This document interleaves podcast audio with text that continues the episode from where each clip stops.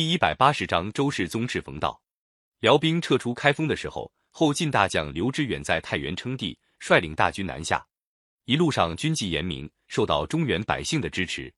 各地辽将听到风声，慌忙逃走。刘知远很快收复了洛阳、汴京。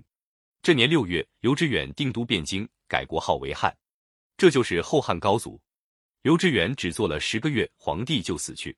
他的儿子后汉隐帝刘承佑即位以后，后汉内部发生动乱。汉隐帝嫌手下将领权力太大，秘密派人到邺都杀害大将郭威，激起郭威发动兵变。公元九百五十年，郭威推翻了后汉，被将士拥戴为皇帝。第二年，郭威在汴京即位，国号周，就是后周太祖。周太祖出身贫苦，懂得民间疾苦，也读过一点书，注意重用人才，改革政治。在他的治理下，五代时期的混乱局面开始好转。后周建国的时候。刘知远的弟弟刘崇不服后周统治，占据太原，成为一个割据政权，历史上称为北汉。刘崇为了跟后周对抗，投靠辽朝，拜辽主为叔皇帝，自称直皇帝，多次在辽兵帮助下进犯周朝，都被周太祖打败。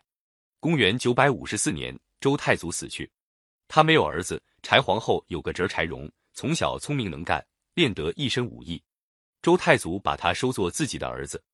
到周太祖一死。柴荣继承皇位，这就是周世宗。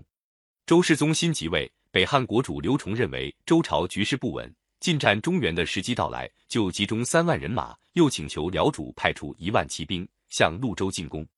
消息传到汴京，周世宗立刻召集大臣商量，他提出要亲自带兵抵抗。大臣们说：“陛下刚刚即位，人心容易动摇，不宜亲自出征，还是派个将军去吧。”周世宗说。刘崇趁我刚遭到丧事，又欺侮我年纪轻轻即位，想吞并中原。这次他亲自来，我不能不自己去对付他。大臣们看周世宗的态度挺坚决，也就不作声了。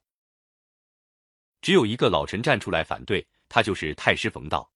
冯道从后唐明宗那时候起就当了宰相，以后换了四个朝代，他在每个朝代的主子面前都能随机应变，讨得新主子的欢心。辽兵占领汴京的时候。他主动朝见辽主，一些新王朝的皇帝也乐得利用他，所以他一直保持着宰相、太师、太傅等重要职位。这一回，冯道看周世宗年轻，就以老资格的身份来劝阻周世宗亲自带兵出征。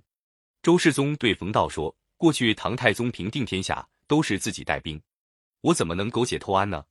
冯道冷冷的笑了一声说：“陛下能够比得上唐太宗吗？”周世宗看出冯道瞧不起他。激动地说：“我们有强大的兵力，要消灭刘崇，还不是像大山压鸡蛋一样容易？”冯道说：“不知道陛下能像一座山吗？”周世宗听了十分气愤，一甩袖子就起身离开朝堂。后来别的大臣也出来支持他，周世宗就把亲征的事决定下来。为了这件事，周世宗对冯道十分不满。不久，派去管修造周太祖坟墓的事，冯道碰了钉子后，闷闷不乐的死去。周世宗率领大军到了高平，跟北汉兵碰上了，双方摆开了阵势。北汉刘崇看到周军人少，骄傲起来，说：“早知道这样，我何必借契丹兵呢？这一次，我不但要打败周军，还要让契丹人看看我的厉害呢。”刘崇指挥北汉军猛攻周军，周军右军的将领顶不住，带领骑兵败了下来，步兵也纷纷投降。眼看情况十分危急，周世宗亲自上阵，冒着乱箭督战。他的两名将领赵匡胤和张永德各带领两千亲兵冲进敌阵，周军兵士看到周世宗沉着应战，也奋勇冲杀，一个抵上一百个，争先恐后的冲向敌阵。北汉兵就像山崩一样败了下来。后面的辽军看到北汉军失败，不敢跟周军交锋，悄悄的把兵撤走。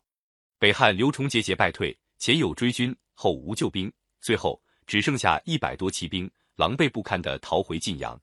经过高平大战，周世宗的声望大大提高。他回到汴京后，着手整顿军队，减轻百姓负担，准备统一中国的战争。